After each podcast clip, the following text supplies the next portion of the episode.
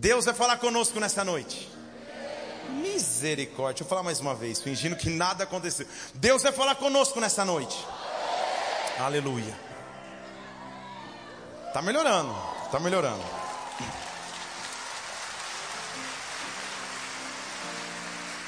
O culto é uma experiência viva e real com um Deus que é vivo e que é real.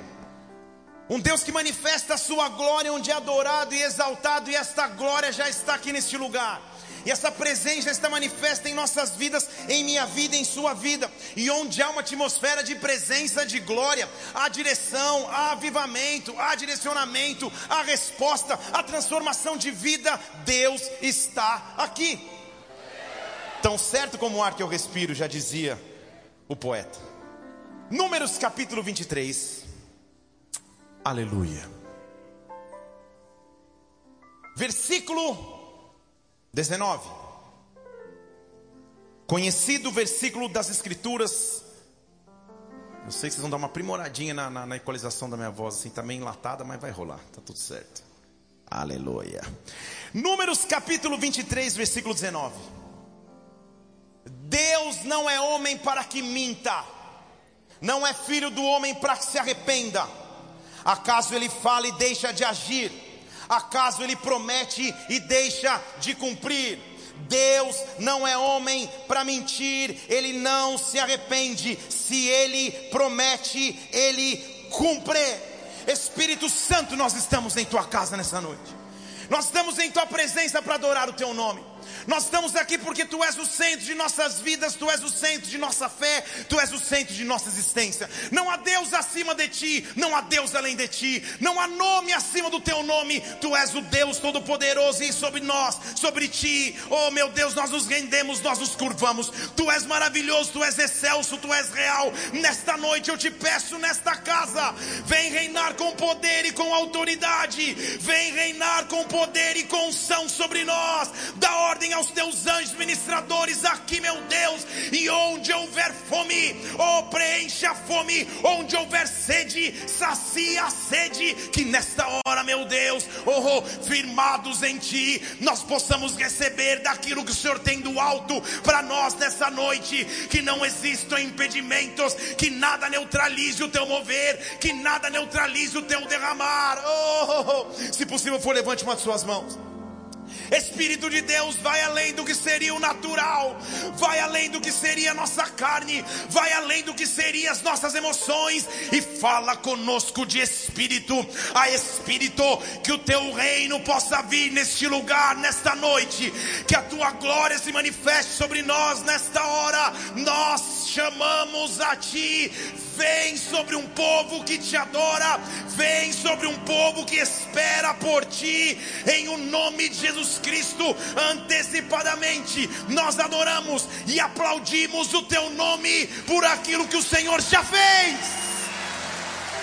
já fez, já fez, já fez. Oh, alguém precisa ouvir aquilo que eu tenho para dizer aqui agora nesta frase. Deus nunca esquece de suas promessas. Deus nunca esquece daquilo que prometeu. Quando Deus promete algo a alguém, Ele é capaz de cumprir. Quando Deus promete algo a alguém, o tempo pode passar, os dias podem andar, mas Deus não esquece daquilo que prometeu. Eu sei que na atmosfera desta casa, palavras proféticas estão pairando. Eu sei que sobre a história da sua vida existem palavras proféticas que estão no estoque, mas eu estou profetizando na autoridade autoridade do nome que está acima de todo nome, que chegou a hora de Deus agir sobre a tua vida de forma sobrenatural. Chegou a hora de Deus agir sobre a tua história de forma sobrenatural. Chegou a hora de Deus responder o clamor daquele que vem em fé. Fé. Porque sem fé a Bíblia diz que é impossível agradá-lo. Sem fé é impossível se aproximar de sua presença. Quais são as promessas que você tem no estoque? No estoque das promessas que estão guardadas, quais são as promessas que você aguarda o cumprimento? Quais são as promessas que você diz, Senhor? Quando? Em que momento? Recebi palavras proféticas em 1971, Pai. E nada. Recebi palavras proféticas há um ano atrás, há dois anos atrás, há uma semana atrás, e nada. Você já viveu momentos na sua vida em que parece que nada está acontecendo? Um silêncio na congregação, ninguém diz amém. Só para que eu entenda se eu estou falando para as pessoas corretas, tem alguém aqui esperando que Deus responda uma oração e cumpra alguma promessa? Ah, então acho que você veio no lugar certo hoje. Acho não. Deus vai derramar da glória dele sobre ti. Deixa eu falar mais uma vez: Deus vai derramar da glória dele sobre ti. Deus não esquece daquilo que promete. Deus não esquece daquilo que promete. Deus é capaz de cumprir o que prometeu. Ele não esquece daquilo que prometeu. Oh!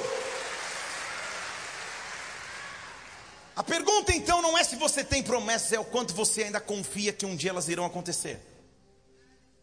O quanto você ainda guarda o cumprimento, ou quanto sabe que vai acontecer aquilo que Deus um dia disse que aconteceria. Há uma grande diferença em eis que vos digo, ou Deus vai fazer, ou esse é o meu sonho, isso é o que eu espero em Deus, e realmente acontecer. Só que há um momento em que Deus mostra que não é Deus que mente, Ele é Deus que cumpre. Há um momento em que ele diz que o ponto de transição acontece, onde o cronos humano se encontra com o kairos, o tempo de Deus, e aquilo que até então estava parado, aquilo que até então não tinha acontecido, começa a acontecer. O que eu estou dizendo é que Romanos capítulo 8 diz que o Espírito geme por nós com gemidos inexprimíveis, enquanto você está sentado nesta cadeira, o Espírito Santo agita as regiões celestiais estão entrando em agitação, porque algo está sendo criado por você, para você, para que você receba aquilo que pede em Deus. Há uma atmosfera nessa noite de promessas que vão se cumprir, de palavras proféticas que vão se realizar. O Espírito Santo está gemendo por você. Há, há pessoas aqui que carregam promessas. Deus não é homem para mentir. Não é filho do homem para se arrepender. Pode abaixar um pouquinho, porque eu vou me empolgar ainda.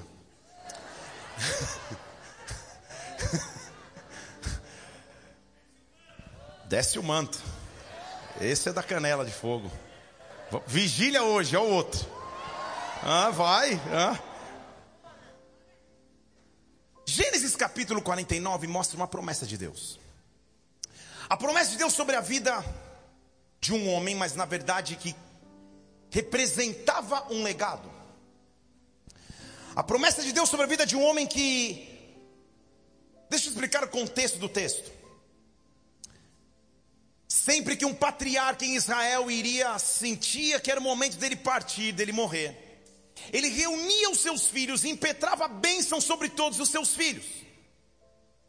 Era costume então no patriarca em Israel abençoar seus descendentes antes de morrer. Estamos no cenário em que um dos patriarcas mais conhecidos de Israel, chamado Jacó, que na verdade se transformou em Israel, reúne os seus filhos, que eram doze, para abençoá-los antes de morrer. E ele vai abençoar filho por filho, e eu quero me ater a um dos filhos que ele vai abençoar. Ele vira para um que se chama Judá e diz assim: Judá, Gênesis 49, versículo 9: Você é como um leão novo você vem subindo, filho meu, depois de matar uma presa. Como um leão, você se assenta e se deita como uma leoa. Quem vai ter coragem de acordar Judá? O cetro, o comando não se apartará de Judá, nem o bastão de comando dos seus descendentes, até que venha aquele a quem pertence, e as nações o obedecerão. Sobre Judá havia uma promessa de comando, sobre Judá havia uma promessa de reinado, Judá carregava uma promessa. Entendeu? Diga amém. Não entendeu? Diga aleluia. Senti alguém no altar dizer aleluia, oremos. Que não tenha sido minha esposa, nem minha filha. Judá, então, passa a ser uma tribo que carrega da parte de Deus um comando. Vocês vão reinar, vocês vão estabelecer comando, sobre vocês estará um comandante. Há promessas de Deus que estão sobre a sua história, desde a sua infância, nascimento, crescimento, adolescência, juventude, idade adulta, e Deus não esquece das promessas que derrama sobre ti, Deus não esquece das promessas que derrama sobre a tua casa. Eu estou aqui para falar para pessoas que em áreas de suas vidas parece que está tempo demais de espera, parece que não vai cumprir ou há uma impossibilidade para que se cumpra.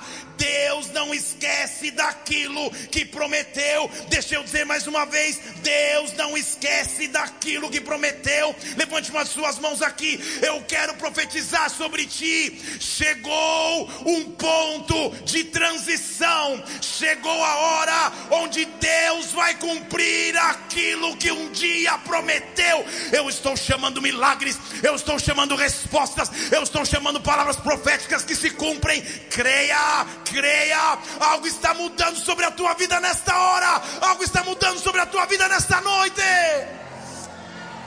Judá, carregue esta promessa.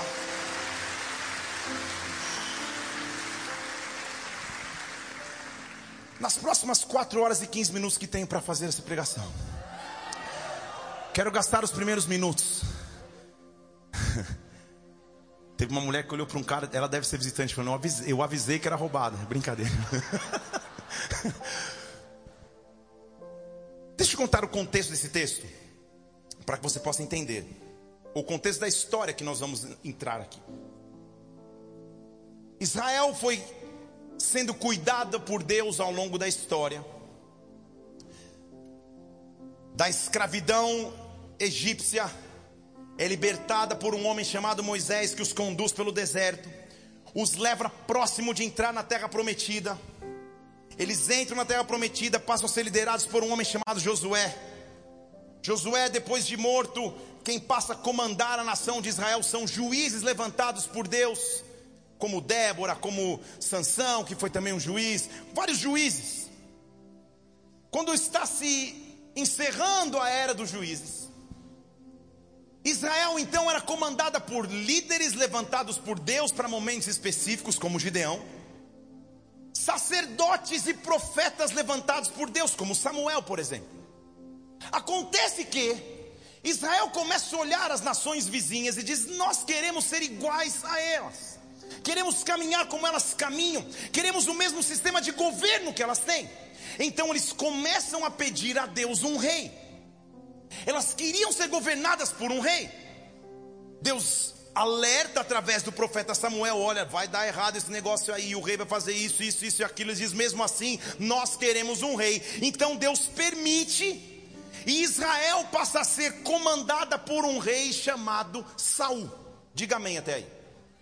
Só te expliquei um pouquinho para você entender onde nós vamos chegar. Havia, porém, um contudo, um entretanto, um todavia.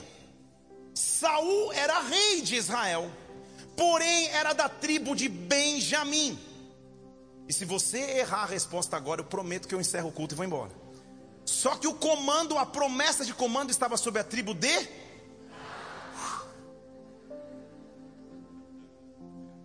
Benjamim era a tribo comandando Judá era a tribo que deveria comandar.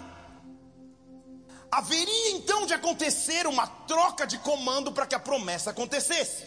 Estão comigo até aí? Não vem ao caso agora, não é o que eu vou pregar hoje. Saul é negado ou é rejeitado pelo próprio Deus.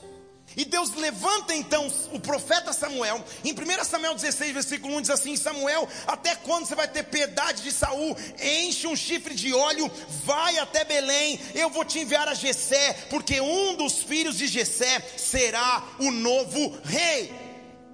Jessé, que estava em Belém, era de uma tribo, você não pode errar, a tribo de Judá.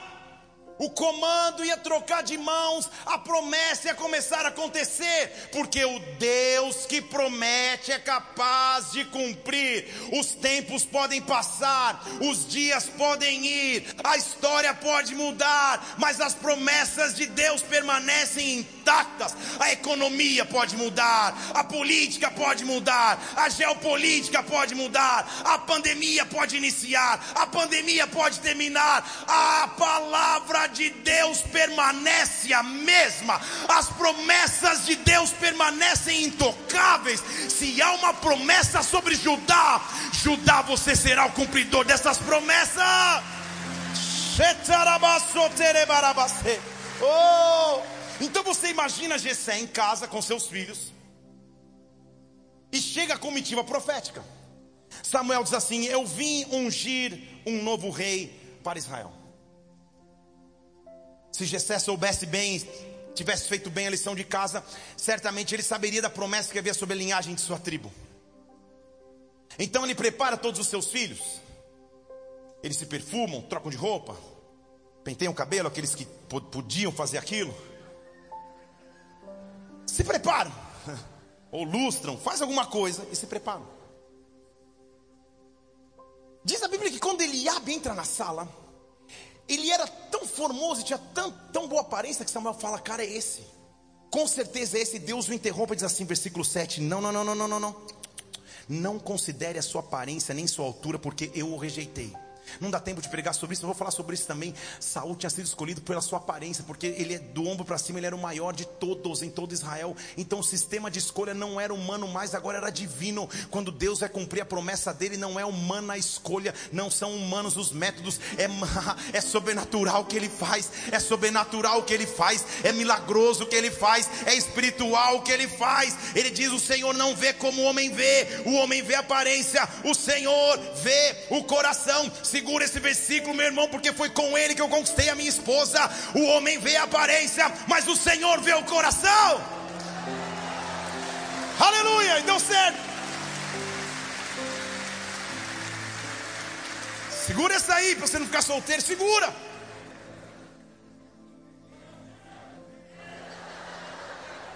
Às vezes dá certo, ou fica com a máscara. Muito bem.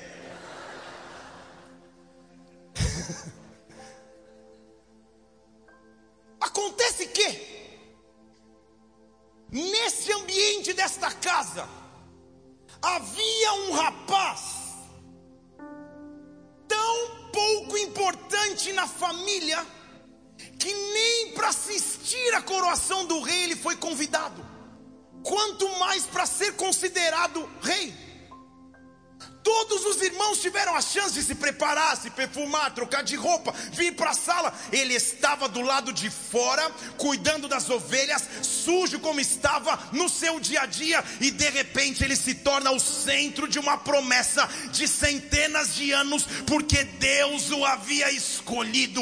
O que eu quero te dizer é que quando Deus aponta o tempo, um ponto de transição, para que promessas comecem a acontecer sobre a minha vida, Ele move céus, Ele move terra, Ele move circunstâncias em meu favor, e daqui a pouco alguém manda chamar. Davi estão mandando te chamar na sala. Davi, você se tornou a pessoa mais importante. Você não sabe, pequeno menino, mas você carrega a promessa de centenas de anos de uma tribo. Você é o escolhido de Deus para que as promessas comecem a acontecer. Você é o som da minha voz. Não tem absoluta ideia do que Deus pode fazer com a tua vida, de como Deus pode transformar a tua história dos sonhos que Ele tem te dado, de como Ele pode fazer para que eles se cumpram. Davi é chamado na sala. Ele entra na sala, não está entendendo nada. A próxima coisa que acontece é que derrama um óleo sobre a cabeça dele. Já vou começar a pregar, estou só fazendo a introdução. Derrama um óleo sobre a cabeça dele. Versículo 12 e 13. Samuel pegou o chifre de óleo, ungiu na presença de seus irmãos. E a partir daquele dia, o Espírito do Senhor se apoderou de Davi.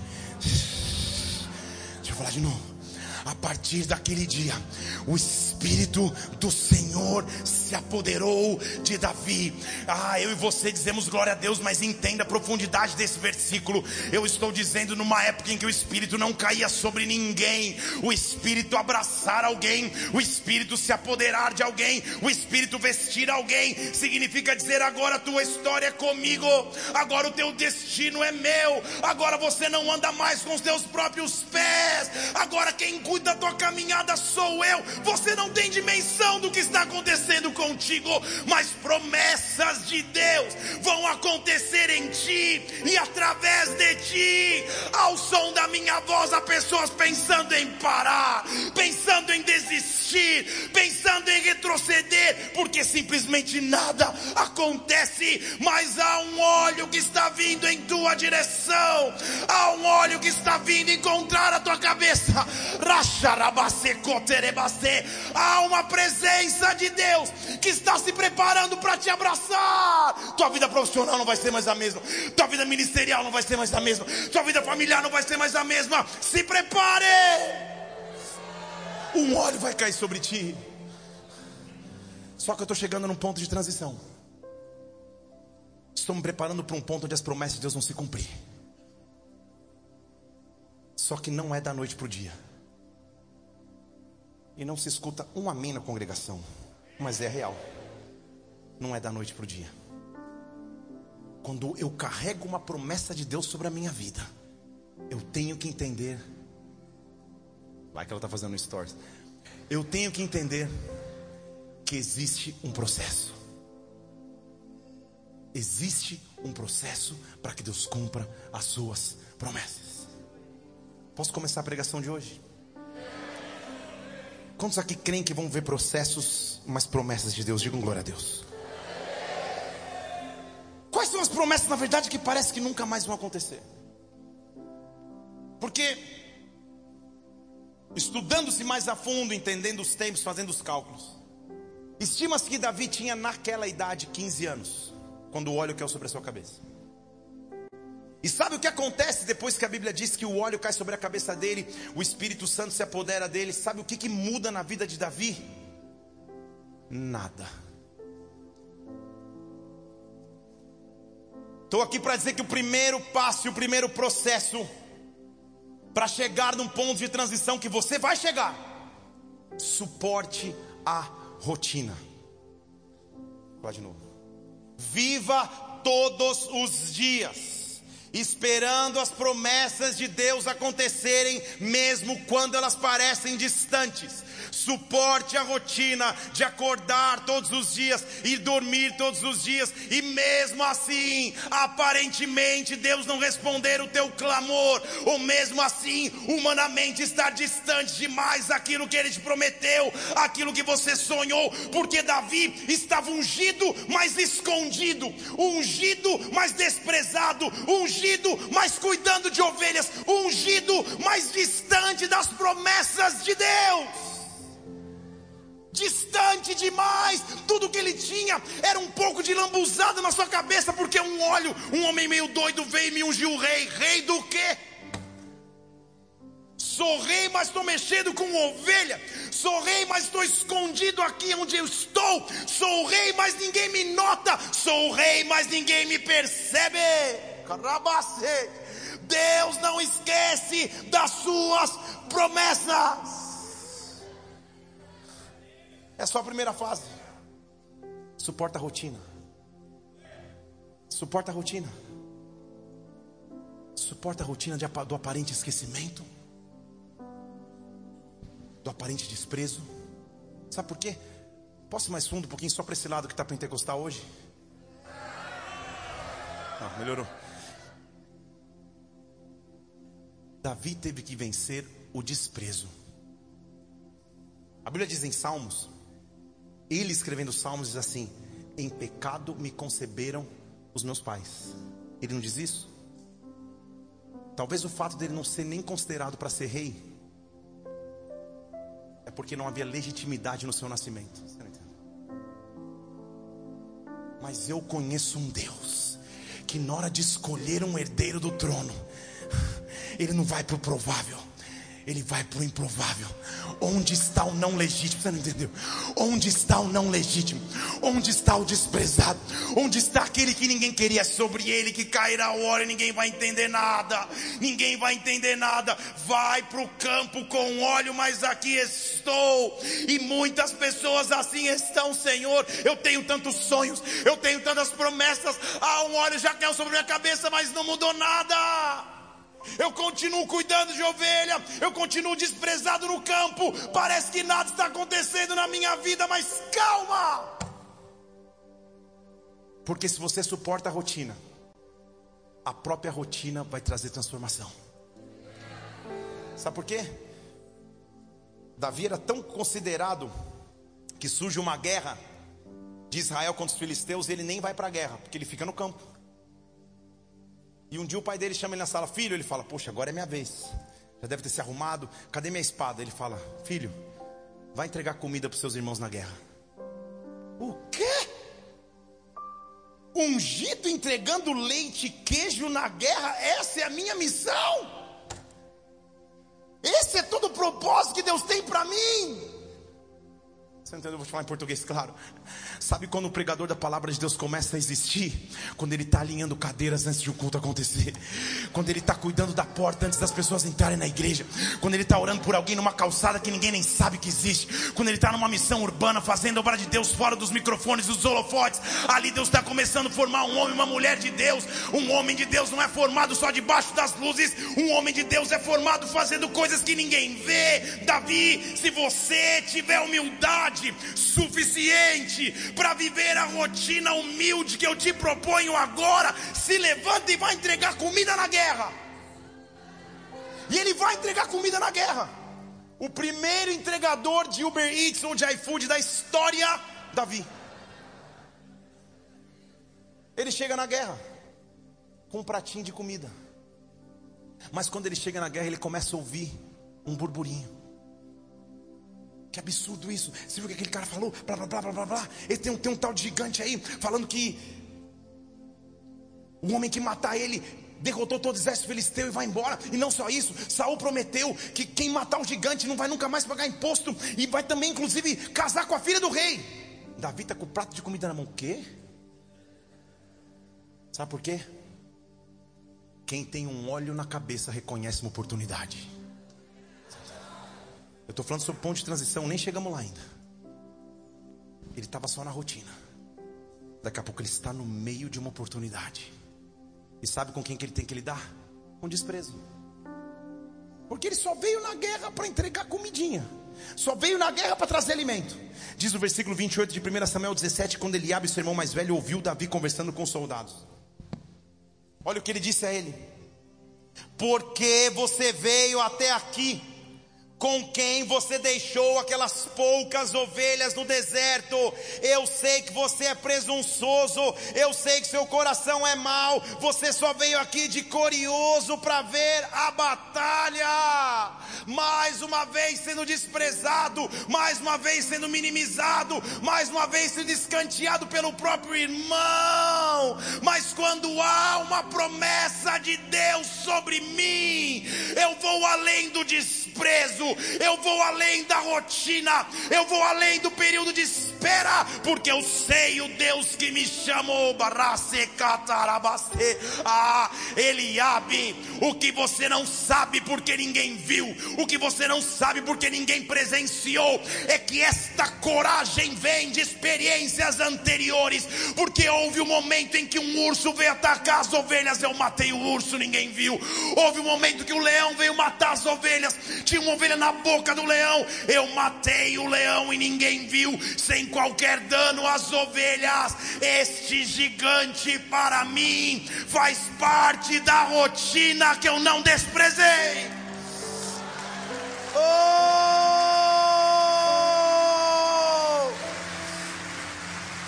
São guerras que te preparam. Perceba que nada na vida de Davi veio fácil. Perceba que nada na vida de Davi veio sem uma boa luta antes. Mas essas guerras, essas lutas, essas tempestades, essas dificuldades estavam formando em Davi alguém preparado para viver promessas de Deus que ele jamais imaginou viver.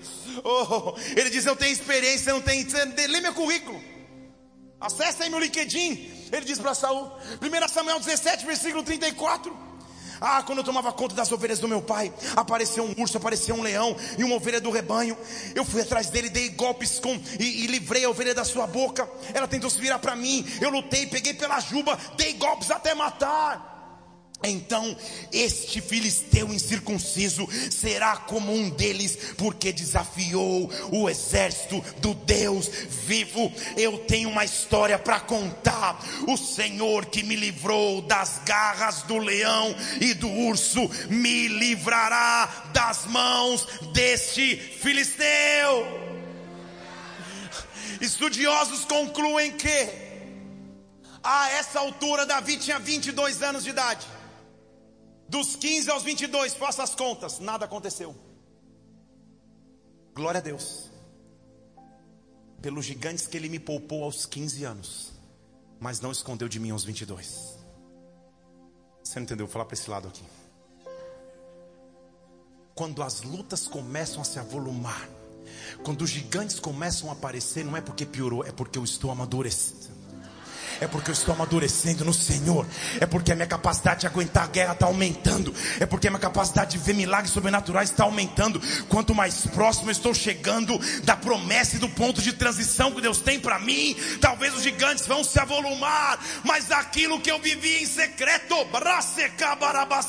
agora Deus está me preparando para viver em público. Antes no secreto eu matava leões, agora em público Ele vai levantar o meu nome perante todo Israel só porque eu sou um pequeno jovem desprezado na casa do meu pai, mas escolhido pelo meu Deus para carregar uma promessa de centenas de gerações. Deus chama as coisas loucas para confundir as sábias, Deus chama as que não são para confundir aquelas que são. Deus escolheu pessoas improváveis e eu e você fazemos parte dessa escolha. Eu não sei a tua história de vida. Oh! Mas eu estou me preparando para um ponto de transição. Eu estou eu tô, eu tô aprendendo a guerrear. Eu estou aprendendo a guerrear. Deus está me dando uma, uma frase agora. Cada vez que a minha fé é provada, só os antigos riram comigo. Tu me das a chance, estou fazendo agora, de crescer um pouco mais. Uma das primeiras músicas que eu aprendi a tocar no louvor. A gente rompendo em fé. Você nem sabe o que eu estou falando. Quem sabe o que eu estou falando? Ah, ah, tem uns raízes aí se manifestando. Muito bem. Isso aí, seus. Levanta a mão, deixa eu ver. Quem, quem conhece essa música já está na idade da vacinação, com certeza. Então. Isso é certeza. Se não foi, é porque não quis. Mas eu me lembro que essa música dizia do desafio que é viver em fé. O desafio que é viver na dependência restrita de Deus. O que ele estava dizendo é: Senhor, eu sei que o tamanho do desafio aumentou, eu sei que o tamanho da guerra se avolumou, mas eu não vou retroceder, eu vou continuar avançando. O Deus que me livrou do urso, do leão, vai cuidar de mim diante desse gigante, porque eu fui ungido, um óleo caiu sobre a minha cabeça, eu venci a rotina, eu venci o desprezo, eu estou pronto para enfrentar esse gigante. Você conhece a história. E não é sobre ela que eu vou pregar. Ele vai lá, mata o gigante. Se você não sabia, te dei um spoiler. Vence o gigante. E agora ele está pronto para viver o que eu chamo de transição. Porque chega um ponto em nossas vidas que a nossa vida nunca mais será a mesma. Estou dizendo a você aqui, profeticamente, que depois dessa noite, aquilo que Deus derramará sobre a tua história, tua vida nunca mais vai ser a mesma. Deus está te transformando por completo. Deus está derramando glória por completo. Ah, se você crê nisso, levante uma de suas mãos aqui. Abra os teus lábios e comece a falar: Senhor, eu creio, eu creio, Senhor. Se derrama sobre mim nessa noite, se derrama sobre mim agora. Agita as águas sobre mim, Pai. Ah, eu estou pronto para viver essa transição. Eu estou pronto para transicionar. Eu estou pronto para ir para um próximo nível. Eu estou pronto para ir para uma próxima fase. Se você crê nisso, dê um brado ao Senhor e aplaudo aqui nesse lugar. Hey! Oh! De um garotinho de 15 anos no quintal da casa do seu pai. Ungido, mas que nada muda, continua cuidando de ovelhas para um entregador de comida na guerra aos 22, para um assassino de gigantes, conhecido em todo Israel. Agora ele está pronto para a transição. Profeticamente eu estou vendo transições aqui acontecendo. Você não entendeu? Eu vou te falar em português. Em nenhum momento da vida de Davi ele teve a chance de se preparar. Ele não foi para a guerra vestido de guerreiro, ele foi para a guerra entregar comida. E quando ele sai da guerra, sabe o que a Bíblia diz em 1 Samuel capítulo 18? E agora de verdade é o começo da palavra. Que de onde ele estava na guerra, a Bíblia diz em 1 Samuel capítulo 18, versículo 1, que surgiu uma grande amizade entre Jonatas e Davi. E Davi se tornou como que o seu melhor amigo. Falou, calma aí, deu uma cochilada, curti duas fotos do Instagram. Que Jonatas é esse? Calma, Jonatas é filho do rei Saul, consequentemente, herdeiro legítimo do trono de Israel. Ele é o príncipe de todo Israel, ele é o herdeiro do trono. Tudo bem até aí? A promessa e a unção que estava sobre Davi é que ele seria o rei. Deus está dando a ele de graça uma amizade com quem seria o rei. Vocês estão entendendo aqui comigo? Há uma fase na minha vida que eu luto. É desprezo de irmão, é urso, é leão, é gigante. Mas há uma fase que as coisas começam a vir de maneira automática. Davi, pega o seu iPhone, abre e vê lá, Jonatas te adicionou no, nos, nos melhores amigos. E aquele que nunca fez um stalk, que atire a primeira pedra, ele vai olhar quem que é Jonatas. Deus está vendo. Graças a Deus, Jonatas não tinha a conta privada. Qual o propósito ter uma conta privada? Isso não vem de Deus. E, e, e aí? Estou brincando. E aí ele está lá mexendo, olhando. Cara, é Jonatas. É o, é o filho do rei Saul. E quando ele vê, um, é, é, um, é um, um disparar de likes nas últimas fotos. Plá, plá, plá, plá, plá, plá, plá. Jonatas se torna um grande amigo de graça. Mas porque fazia parte dos planos de promessa de Deus. Tem alguém aqui preparado para ir para o ponto de transição? Deixa eu falar mais uma vez. A partir daquele momento, versículo 2: daquele dia em diante, Saul manteve Davi consigo e não o deixou voltar para a casa de seu pai. Transição. Você entendeu o que eu vou te falar? Eu não saí de casa para fazer nada, a não sei entregar comida para meus irmãos na guerra. Eu não estou com a roupa adequada eu não trouxe uma trouxinha de roupas, eu não trouxe nada. De repente eu estou no palácio do rei e ele não me deixa mais voltar para casa. Eu atravessei uma porta para entrar no palácio, a porta se fechou, não há mais como voltar. Davi, diga adeus ao pasto das ovelhas, diga adeus ao esquecimento da casa do teu pai, porque agora eu te fiz transicionar. agora eu abri uma porta com a oportunidade que eu dei com a unção que está sobre a tua vida, atravesse uma porta para nunca mais voltar. Deus está abrindo portas proféticas aqui que representam que o passado foi embora. Oh, que representam que a dureza do passado acabou, que as lutas do passado se amenizaram. Atravessa, atravessa, entra, Davi. Só que é tudo novo, porque o novo é novo. Então imagina Davi, cara do céu, olhando o palácio, roupas de entregador de comida de pastor de ovelha. Mas uma transição começou a acontecer. E quando uma transição começa a acontecer, você talvez não se sinta pronto. Mas Deus está te fazendo atravessar para coisas novas.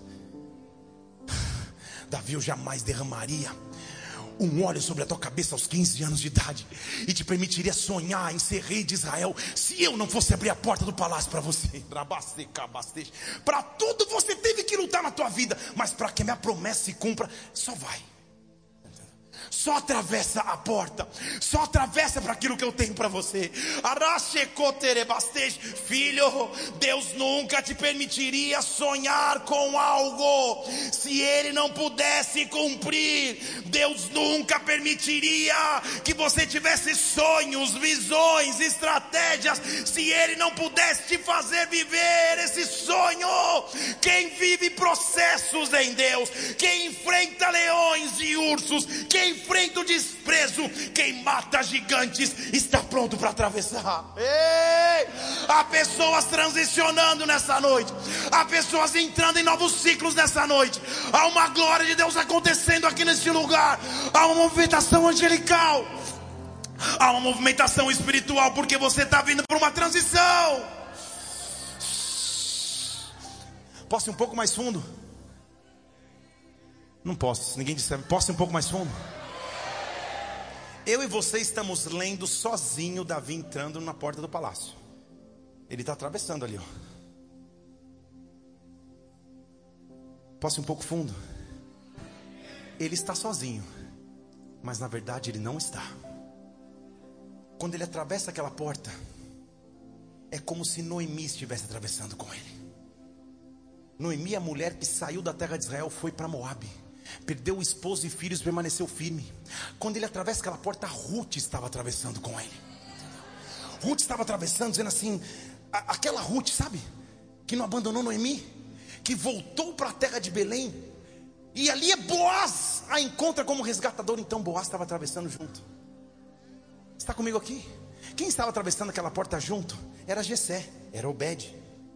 Quem estava atravessando junto aquela porta era o legado era o legado que Davi tinha para cumprir. Quando você chega num tempo de transição na sua vida, você pode até chegar sozinho, mas quem atravessa com você é um parente teu que orou por você nas madrugadas e você nem sabia. Ah, quem atravessa com você é um pastor que te batizou nas águas e te discipulou e te abençoou. Quem atravessa com você é um líder que cuidou da tua história. Ah, quando você atravessa uma porta, você atravessa porque carrega um legado. Quando você atravessa uma porta, você atravessa porque há promessas de Deus sobre a tua vida. Você não atravessa atravessa sozinho, você atravessa porque uma história está se cumprindo. Mas calma, posso ir um pouco mais fundo? Ele atravessa a porta por aquilo que ele representava legado. Mas Davi, você nem sabe. Mas você atravessa essa porta por Salomão, que ainda nem existe. E Davi, se você não atravessar essa porta hoje, o cego à beira do caminho não vai poder olhar para Jesus Cristo pela fé e dizer: Filho de. Você entendeu? Quando você atravessa uma porta, não diz respeito mais a você, diz respeito aos teus filhos, aos filhos dos teus filhos, dos teus filhos, aos filhos dos teus filhos, dos teus filhos, dos teus filhos, os biológicos os espirituais. Quando Deus te faz cruzar para um novo tempo de transição, não é mais você, é aquilo que você representa e aquilo que você ainda não pode ver. O que eu estou liberando sobre a tua vida nessa noite é uma bênção geracional. Deus vai abençoar não só a tua casa, mas através da tua casa as gerações que estão por vir. Se levanta, se levanta, atravessa, porque chegou a hora da transição. Oh!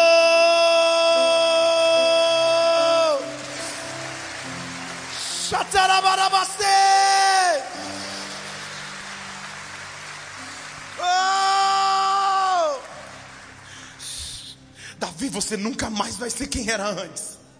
Pouco importa se desprezaram no campo. Pouco importa se ele abre e desprezou. Agora você cruzou, cara. Você cruzou a porta. Só que ele ainda está ali. Perdido. E agora para mim vem a maior revelação. Se prepare. Você está pronto para transicionar? Atravessei a porta. Estou lá. Perdido. Não sei o protocolo do palácio. Não sei a etiqueta do palácio. Não sei nada. Estou lá. Roupas sujas da guerra e da viagem. Sandálias estrupiadas. Sabe o que a Bíblia diz? Que naquela hora, vem comigo aqui. O olhar de Davi e Jonatas se cruzam. O herdeiro legítimo do trono de Israel, Jonatas, olha para Davi Versículo 3 diz que naquele momento, Jonatas faz uma aliança com Davi. Eles não trocam palavras, eles se transformam em amigos. Mas para mim a revelação do texto está aí. Sem uma briga, sem um torneio de para o ímpar, sem uma queda de braço, sem uma espada desembanhada, sem palavras serem trocadas. Versículo 4 diz que Jonatas começa a tirar sua roupa. Põe para mim versículo 4 na tela. Setinha para baixo, versículo 4. Jonatas tirou o manto que estava. Você não entendeu, cara? Tirou a roupa que estava usando e começou a vestir. Jonatas tira a roupa que estava usando e dá para Davi. Pega a túnica que estava usando e dá para Davi. Pega a espada que estava usando e dá para Davi. Pega o arco que estava usando e dá para Davi. Pega o cinturão que estava usando e dá para Davi. Davi, por todas as coisas na sua vida você teve que lutar, mas no que é promessa de Deus, nem eu, que sou legítimo do trono, posso interferir. Toma rápido a minha roupa, porque ela não é minha, ela é tua. E presta atenção, não tinha shopping. Não tinha alfaiate. A roupa tinha sido feita para caber em Jonatas, mas quando ele dá para Davi, cabe. Você entendeu? Então, quando a roupa foi feita originalmente para Jonatas, Deus já sabia que não era de Jonatas. Você entendeu? Em algum lugar nas regiões celestiais, a roupa que você precisa para a próxima estação já está sendo confeccionada já está sendo confeccionada. O manto que você precisa, a espada que você precisa, a túnica que você precisa, o arco que você precisa, ah, já está sendo tudo preparado para você. As vestes agora. Oh! Quando um herdeiro recebia a veste de alguém, na tradição judaica era silenciosamente dizer para a pessoa: Você é o próximo. Então Davi está dentro do palácio, ele não abriu a boca e Deus já está dizendo para ele: Davi, você é o próximo. Jonatas está dizendo: Eu tiro a minha roupa para que você possa estar vestido. Você não entendeu? Vou te explicar em português. Sabe o que Jonatas representa? O amor de Jonatas por Davi representa. Vou contar uma história semelhante para ver se você encontra similaridades. E qualquer semelhança é coincidência sim? Quando eu estava nu no pecado, alguém tirou as suas vestes e subiu na cruz. E subiu na cruz sem roupa alguma, para que eu estivesse vestido. Eu era pobre, mas ele se tornou pobre por mim. Eu era pecador, mas ele se tornou pecador com mim. Para poder dizer para mim agora você é coerdeiro comigo.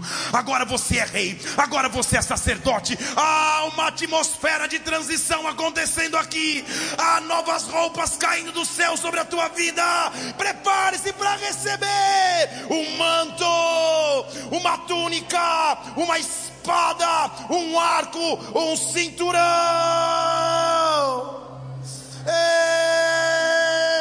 Ei, oh.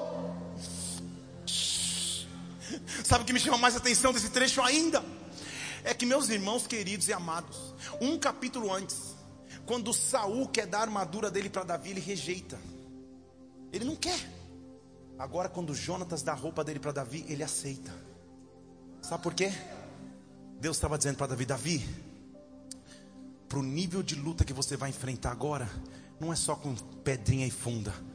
Aceita a espada.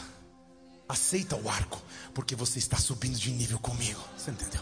Aceita a espada, aceita o arco, aceita a nova roupa que eu estou te dando, porque eu estou te vestindo com roupas novas. Eu estou te vestindo com roupas novas. Há pessoas que precisam vir isso aqui nessa noite. Eu estou te vestindo com roupas novas. Eu estou te vestindo com roupas novas. Você vai entender a tua história. Você vai entender o que eu fiz na tua vida. Você vai entender tudo o que eu fiz para te trazer no ponto de transição. Você vai entender o porquê do urso. Você vai entender o porquê do leão você vai entender o porquê dos medos que você teve que atravessar, dos obstáculos que você teve que pular. Quando você cruza uma porta é para não voltar mais. Receba uma roupa nova, receba autoridade nova. Sabe o que a Bíblia diz? Ei! Oh! ah, Deus, eu vejo profeticamente novas roupas vindo sobre nós, nova autoridade vindo sobre ti. Só transiciona, só não desiste antes de cruzar a porta. Entra no palácio, mesmo sem entender nada, entra. Rabate, Oh! Entra, transiciona, rompe com o medo, rompe com a apatia, rompe com a frieza, rompe com o sentimento de desistência, rompe e cruza. Cruza, cruza. Ah, Deus, mas parece tudo novo. Ah, mas eu não tenho roupas adequadas. Ah, mas eu não me preparei. Só cruza, porque no momento certo você vai ver uma mão se estendendo a você, dizendo: Toma o manto, toma a túnica, toma a espada nas mãos, Toma um cinturão para colocar nos teus lombos. Ei, toma o um arco para guerrear as guerras de longe. Toma! Oh! Eu estou dizendo de um jovem que vivia sozinho, desprezado na casa de seu pai. O que ninguém sabia é que em Gênesis 49 havia uma promessa sobre Judá. E para essa promessa acontecer, o mais improvável dos improváveis tinha que se levantar. Oh! Sabe o que a Bíblia diz? Que a partir daquele dia a vida de Davi nunca mais foi a mesma. Que Saul colocou como chefe dos chefes dos chefes dos exércitos. E onde ele ia e saía, Deus o dava vitória. Quero te mostrar onde Deus quer te levar depois da transição.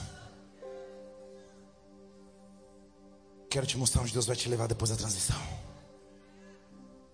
Versículo 5 diz que tudo o que Saul ordenava Davi fazer, ele fazia com tanta habilidade, que Saul lhe colocou no posto mais elevado do exército e se agradou a todo o povo, como os conselheiros de Saul. Os soldados voltavam para casa porque Davi matou o filisteu. As mulheres saíam de todas as cidades de Israel ao encontro do rei Saul com cânticos, com danças, tamborins, músicas alegres, instrumentos de três cordas. Uma festa. Era típico das mulheres receberem os guerreiros na volta da guerra, cantando e entoando cânticos de vitória. Só que ali estava um homem que tinha uma transição diante de si. Ali estava um homem que esperou os processos de Deus. E quando ele cruza a porta, um homem que era desprezado, que não foi nem chamado para ver o irmão ser ungido, que o próprio irmão falou: Cara, quem você é? Você é presunçoso, volta para casa, vai para as tuas poucas ovelhas. Agora tem uma multidão de mulheres gritando assim, versículo 7.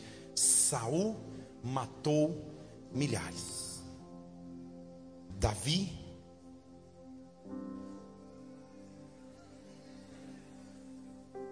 Saul matou milhares. Davi dezenas de milhares. Quando a Bíblia usa o número 10, o que ele está querendo mostrar é o favor que não se merecia e que não se poderia alcançar humanamente. Daniel na Babilônia, porque escolheu se consagrar, viveu dez vezes mais sabedoria do que todos os sábios da Babilônia. Sabe o que Deus está mostrando, Davi? Uma coisa é viver no nível dos mil, na casa dos milhares. Outra coisa é quando um manto cai sobre os teus ombros e a partir de agora, você está na casa dos 10 milhares. O ponto de transição não te leva para um novo tempo, não te leva para uma nova estação. O ponto de transição te leva para uma nova dimensão. É um novo nível de milagres, é um novo nível de fé, é um novo nível de esperança, é um novo nível de respostas de Deus. Eu estou chamando sobre a tua vida. Chegou a hora dos 10 milhares, chegou a hora dos milagres improváveis de Deus. Chegou a hora de Deus fazer de forma sobrenatural o que você não esperava mais. Chegou a hora onde está a geração que mesmo em meio a guerras avança, mesmo em meio a guerras continua, mesmo em meio a guerras diz Deus, eu estou preparado para que um novo manto venha sobre mim. Eu estou preparado para que no meio das guerras o Senhor demonstre o teu tamanho poder, o teu tamanho poder, o teu tamanho poder. Transiciona para que ele se acompanhe de perto a, a, a minha vida, por amor, por carinho. Entendem que esse desafio está sobre todos. De novembro para cá, graças a Deus já estamos na fase 10 milhares. Mas meu pai faleceu, pastor, homem de Deus, faleceu infectado com a Covid. Minha avó faleceu. Minha esposa, aqueles que viram no Instagram o testemunho, fez um, um, uma cirurgia bastante séria, tirou uma parte do pulmão. Está aí dando glória?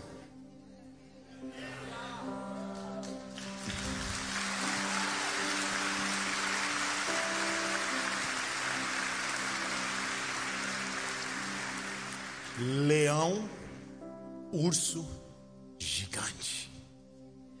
Todos têm uma intenção só: não cruza a porta, não atravessa para o novo tempo.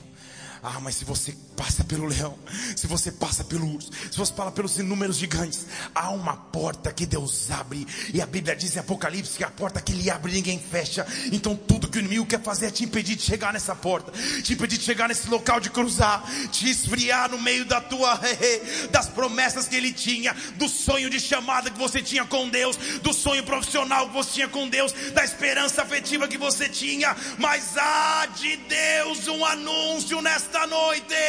O teu ponto de transição está chegando. O teu ponto de novas vestes está chegando. Onde está a morte? A tua vitória.